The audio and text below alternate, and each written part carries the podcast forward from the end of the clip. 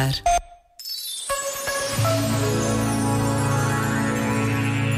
Escreveu António Ari. Na tradição judaico-cristã, o repouso é sagrado e, por isso, encontra-se intimamente ligado à dignidade do trabalho.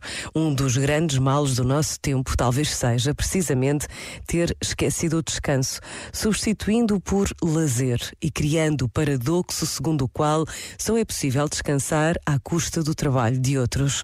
A velha máxima marxista, trabalhadores de todo o mundo, univos, pode tornar-se num convite ligeiramente subversivo, a renunciar a todas as formas de exploração, a começar pela negação do descanso, contribuindo muito concretamente para a redescoberta da dignidade do trabalho.